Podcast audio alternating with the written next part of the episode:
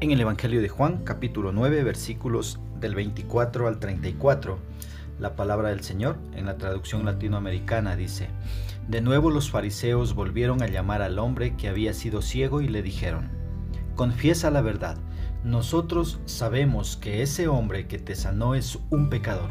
Él respondió, Yo no sé si es un pecador, lo que sé es que yo era ciego y ahora veo. Le preguntaron, ¿qué te hizo? ¿Cómo te abrió los ojos? Él les dijo, ya se lo he dicho y no me han escuchado. ¿Para qué quieren oírlo otra vez? ¿También ustedes quieren hacerse sus discípulos? Entonces comenzaron a insultarlo. Tú serás discípulo suyo. Nosotros somos discípulos de Moisés.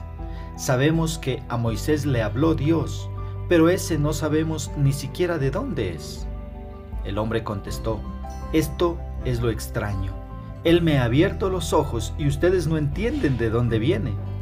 Es sabido que Dios no escucha a los pecadores, pero al que honra a Dios y cumple su voluntad, Dios lo escucha.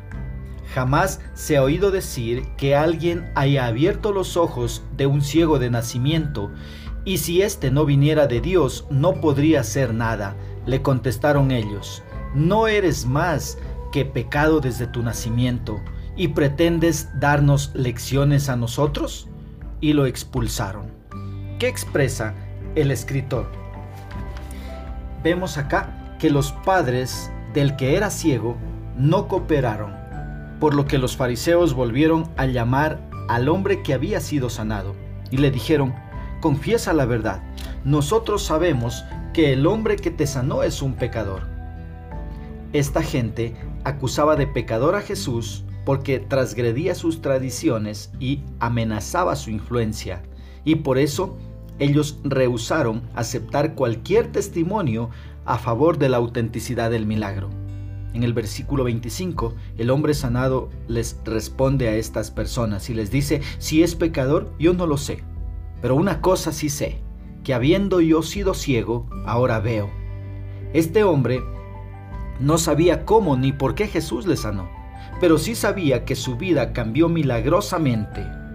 Y ahora él no tenía miedo de decir la verdad. Mira, esto sigue siendo verdad en muchos de nosotros.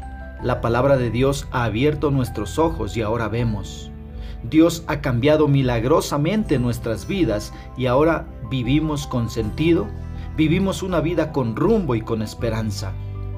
La respuesta de este hombre nos muestra que no necesariamente debemos conocer todas las respuestas teológicas para hablar de Cristo a otros. Es importante decirles cómo Jesús ha cambiado nuestra vida. Luego confiemos que Dios usará esas palabras para ayudar a otros a creer también en Él.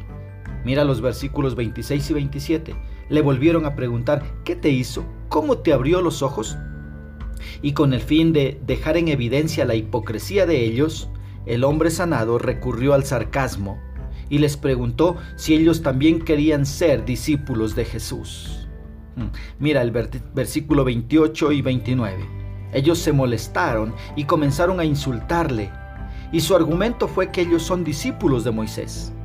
Pero una vez más, solamente dejaron ver su ignorancia, ya que Moisés habla de Jesús en sus escritos. Mira versículos 30 al 33. El hombre sanado demostró tener más agudeza espiritual y sentido común que todas las autoridades religiosas que se sentaron para juzgarle a él y a Jesús. Su sabiduría dejó a la vista de todos la incredulidad y la irracionalidad de sus jueces. Según su lógica, un milagro tan extraordinario solo podía indicar que Jesús era de Dios, porque los judíos creían que Dios responde en proporción a la rectitud de quien le ora.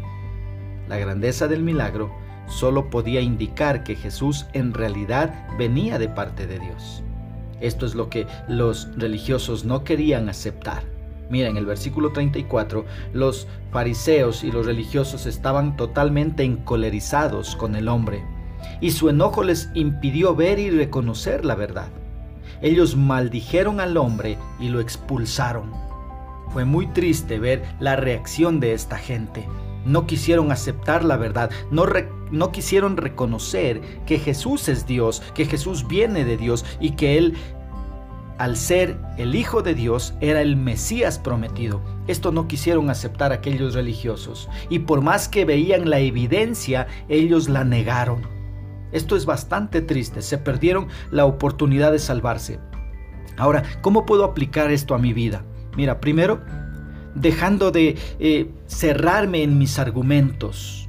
Si estos argumentos no tienen base bíblica, no debo cerrarme en ellos ya que puedo estarme rebelando en contra del Dios creador, como le sucedió a los líderes religiosos. Segunda aplicación. Mira, ¿cómo puedo aplicar esto a mi vida? Pues dejando de insultar a otros porque no piensan como yo o porque no creen en lo que yo creo.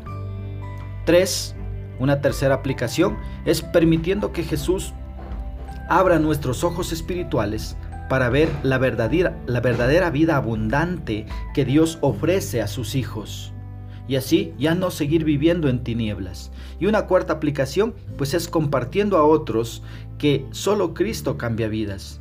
Sin miedo al que dirán, aunque tenga rechazos, insultos, aunque me marginen, pues yo debo compartir a otros que solo Jesús cambia vidas, que solo Jesús llena el vacío del corazón del ser humano. ¿Sí? Que Dios nos ayude a poder entender su palabra y a poder compartirla.